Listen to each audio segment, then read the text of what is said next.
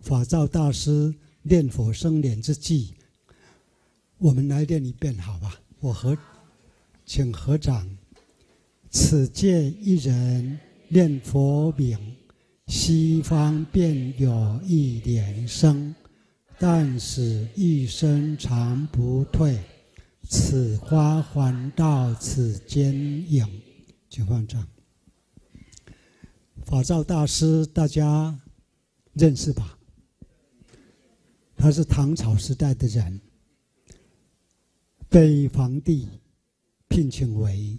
国师，可见他的不论是对佛学的学问呐、啊、修行啦、啊、道德啦、啊、人格啦、啊，都是数一数二的。他曾经亲自见过文殊菩萨跟普贤菩萨，文殊普贤摸着他的头顶。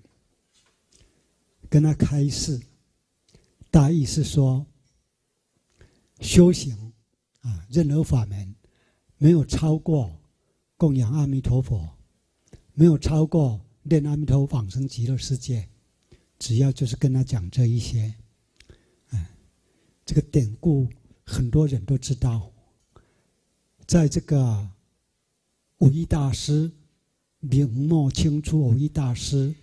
所编的净土十要里面，蕅益大师特别将这一篇故事编进去。同时，法照大师他也是一个念佛入定到极乐世界观光游览过极乐世界的人，他的净土教理思想可以说跟善导大师很雷同、很相像。看他的这个诗记，跟善导大师的诗记，那种性质，还有那种笔法，几乎是如出一人。所以法照大师还有少康大师，人家尊称为后善导，就善导大师之后的善导大师，等同是善导大师再来示现的。那么有关。这一首偈，啊，如果在净土三经来看的话，并没有这样的内容，是呢，如果推想他的理论的话，他的逻辑架构的话，就会有。那么法照大师就亲自把它写下来，让他亲自写下来。也是他在极乐世界所看到的，像善导大师写这个法事赞很多赞记，还有往生礼赞也有写很多赞记，尤其是般舟赞，写极乐世界种种景象，描述得很活泼、很生动的。平常人怎么能够写出来呢？如果没有亲自看过的话，他凭空想象不出来的。即使通读净土三经，以及跟极乐世界有关的经典，通读那一些经文的话，也未必写得出来，就表示他们是有去过的啊。那么，既然这是一件事实，只要因缘和合的话，就能够印证啊。那么，法照大师这一首偈，也可以说是理，也可以说是事。讲出这个理，啊，讲出这一个理，同时也显示他是亲自印证的，啊，那这是唐朝时代的法照大师，经过了将近啊一千三百年左右，那既然有这个理的话，因缘和合，因缘和合就能够印证。古代有这个因缘，古代的人印证。现在的人有这个因缘，也能够现在印证。那么每谈到这一首偈，我就会想到一个人，因为那一个人啊，跟这一首偈那一个人所发生的一个感应的事迹，跟这一首偈是很相应的，可以作为证明的。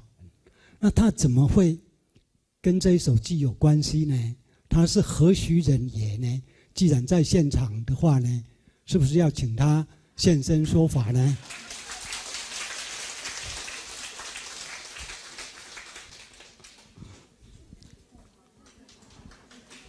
好，请坐。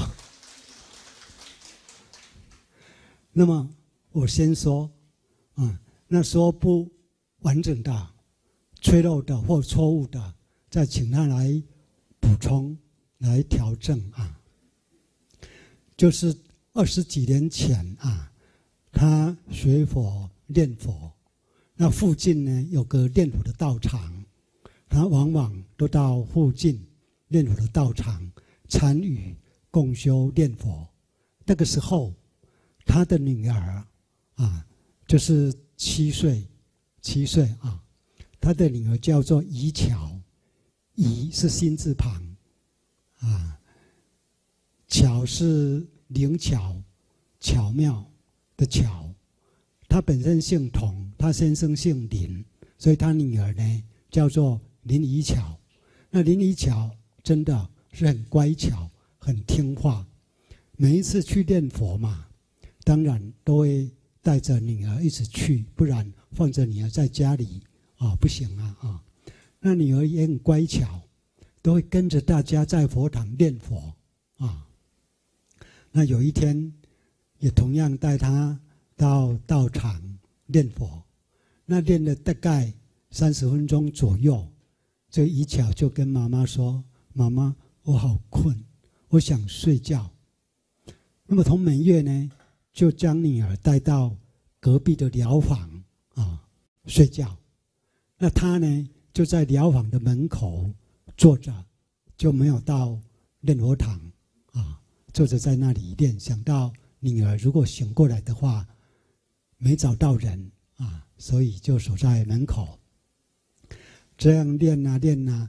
大概呢，三四十分钟的时候，他的女儿怡巧醒过来了，就很高兴的跑来跟妈妈讲说：“妈妈，妈妈，刚才阿弥陀佛带我到极乐世界去，啊，好不容易呀、啊，我念佛好几年了，阿弥陀的影子都没有看到，我的女儿，啊，居然在梦中。”亲自给阿弥陀带到极乐世界去，所以我想那个时候童美月的心情应该是很雀跃吧。所以童美月呢，就赶快进一步问你了，说：“哈，你居然这个梦到阿弥陀带你到极乐世界去，那阿弥陀长得怎么样？”我们首先都会问阿弥陀长得怎么样嘛。那一巧就说了：“阿弥陀佛长得好漂亮，好漂亮哦。”又很慈祥的样子，总是笑眯眯的。那跟他跟我说：“一巧，你要多多念佛，将来到我的极乐世界去啊。”一巧就跟他的妈妈这样讲啊。那他妈妈啊，当然不够瘾啦，总要更进一步详细的了解嘛。他就又问说：“你再说说看，阿弥陀佛他长得怎么样？”阿弥陀佛啊，脸圆圆胖胖的，手圆圆胖胖的，脚圆圆胖胖的。因为孩子嘛，只能这样的形容。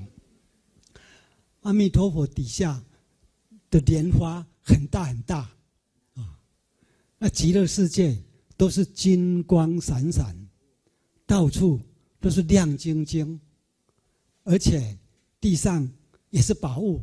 树上也是宝物，宝物很多很多，而且有一个很大的莲花池。这个莲花池，莲花里面很多莲花，有大的，也有小的。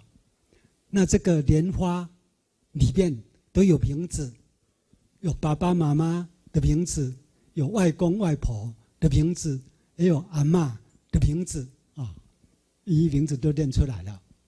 那么事后呢，一些人有听到的，就纷纷来问李巧：“李巧啊，你有没有看到我的名字？嗯，这就显示此皆一人念佛名，西方便有一莲生啊。所以说，念佛生莲，我们在这里念南无阿弥陀佛，极乐世界就生一朵莲花，而且呢，莲花标名啊，标上我们的名字啊。在以前，我们会觉得这里念佛，极乐世界就生莲花，很奇妙啊。那如果现在科学发达，不算奇妙，算很自然。